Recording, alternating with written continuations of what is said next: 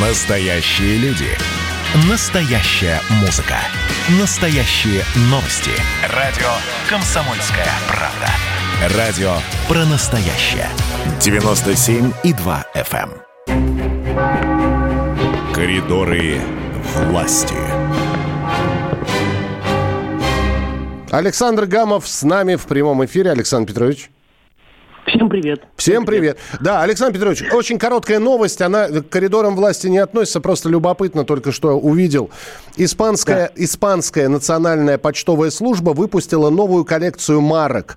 Она посвящена, эта коллекция, расовой дискриминации. Четыре марки, а, а, все как а, обычные марки с зубчиками, просто они разные по цвету. Есть светло-бежевая, есть коричневатая, есть коричневая и есть черная. Ну, то есть молодцы, молодцы сделали такую штуку, все хорошо. Только у каждой цена разная, и черная стоит дешевле.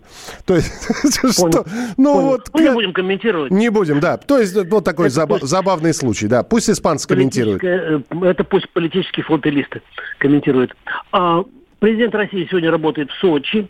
Самое главное событие дня – это общение, встреча, переговоры с Александром Лукашенко. Он прибудет в Сочи во второй половине дня. Так что к вечеру ближе будем ждать новостей, поэтому сейчас не будем ничего комментировать. А пока в программе сегодня э, совещание в режиме видеоконференции с членами Совета Безопасности.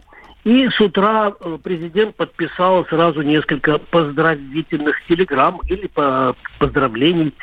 Э, это прежде всего с Днем пограничника – вот. Ты у нас где служил, Миш? Я полк связи, миротворческие силы. Ну, в общем, но пограничников мы уважаем, поэтому поздравим их еще раз. С Днем да, пограничников. Я, я в пехоте, я в Туркмении служил в советской армии, недалеко от границы, э, в общем, с Афганистаном, поэтому ну, тоже могу поздравить. А, и э, сегодня День Республики Азербайджанской. Э, Ильхаму Алиеву Путин отправил телеграмму. И, значит, сегодня ночью пришли официальные результаты голосования по выборам президента Сирийской Арабской Республики.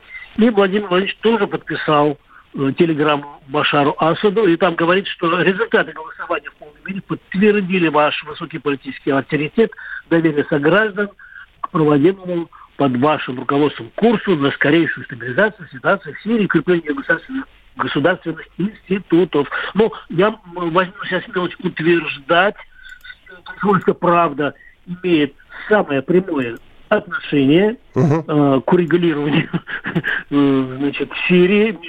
Это, это, самое, это правда, потому что шесть лет назад вместе с Сергеем Степашиным мы туда летали, к Башару Асаду. При, ну, в общем, давайте послушаем самого Сергея Вадимовича. Я думаю, вы ему поверите, может быть, даже больше, чем мне. Сергей Степашин в коридорах власти с Александром Гамовым. Башар Асад стал президентом на, на, на 7 лет. И почему я вам звоню? Потому что вы же возили... Потому что мы с тобой вместе, у него были 6 лет назад. Да, вы возили первое письмо Владимира Путина да. Башару Асаду, а я брал интервью. Вот. В письме было, по-моему, предложение конструктивному сотрудничеству, а, а в интервью о перспективах мы говорили. Да, ну и на словах меня просили передать о нашей поддержке. Для него это было чрезвычайно важно.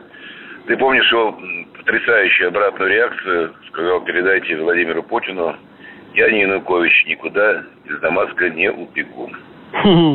Да, да, я вот помню, так, да. Вот так, оно, вот так оно и есть. На самом деле это очень важно, потому что шесть лет назад, ты помнишь, ситуация была аховая. Готовилась даже эвакуация нашего посольства. ИГИЛ стоял у ворот э, Дамаска, ну, ты помнишь все эти выстрелы, обстрелы. Да не то, что обстрелы. Он, он работал. Э, он канонада, работал, канонада была круглые канонада. Он работал, работали школы. Это очень важно психологически, не только для Сирии, арабского мира в целом, я считаю, для любой страны. Поэтому голосование, которое прошло для меня очевидным, сомнений не было, что его люди поддержат, особенно сейчас, после того, как основные группировки разбиты. Об одном жалею. Я слышал, как говорят американские специалисты, мол, 8 миллионов э, беженцев не голосовало. Это, конечно, плохо. Но плохо не только то, что они не голосовали, а то, что они не возвращаются назад.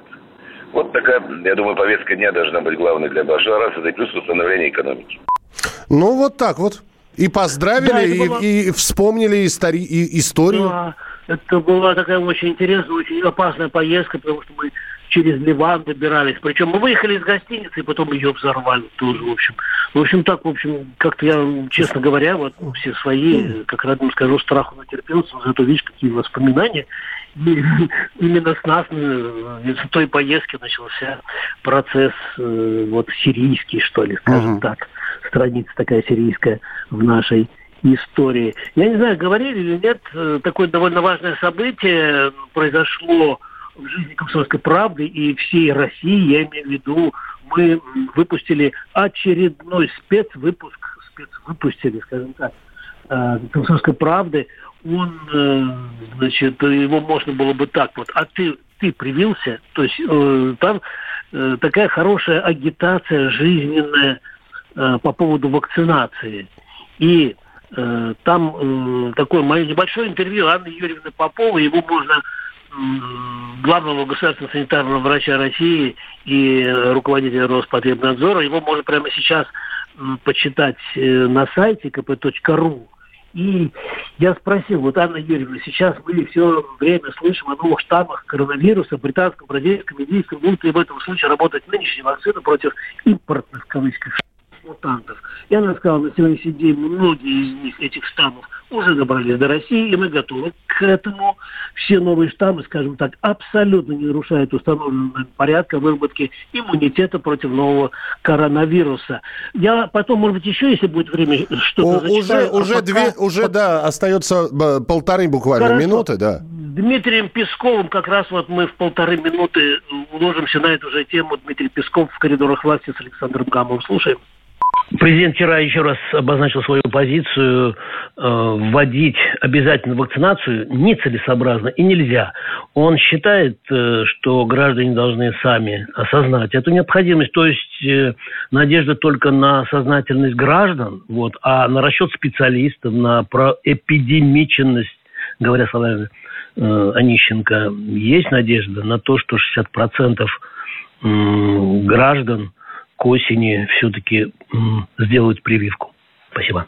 Ну, надежда, конечно, есть. И э, главное, что э, государство э, фактически выполнило необходимые шаги для того, чтобы создать инфраструктуру. Необходимую инфраструктуру, запасы вакцины, систему распространения, организацию прививочных пунктов в том объеме, который необходим. И теперь дело только за инициативой граждан. Э, наверное, именно граждан нужно осознать, что для э, защиты своего здоровья, для защиты своей жизни и для того, чтобы жить полноценной жизнью в условиях продолжающейся пандемии, нужно сделать прививку. А если граждане не осознают, не оправдают надежды президента? Граждане не могут не оправдать надежды президента. Э, и президент, и все правительство, все работают для граждан и в интересах граждан. Конечно же, э, правительство и все руководство будет терпеливо продолжать э, объяснять и разъяснять важность вакцинирования. Ну, все сказано. Все было сказано, да, Дмитрий. Дмитрий Песков, да. Так, дожида... власти. Да, дожидаемся тогда, Александр Петрович, встречи двух президентов. Э, я думаю, что от вас э, информация станет поступать в режиме фактически реального времени. И встречаемся обязательно уже на следующей неделе в коридорах власти с Александром Гамовым в рамках программы WhatsApp страна Коридоры власти.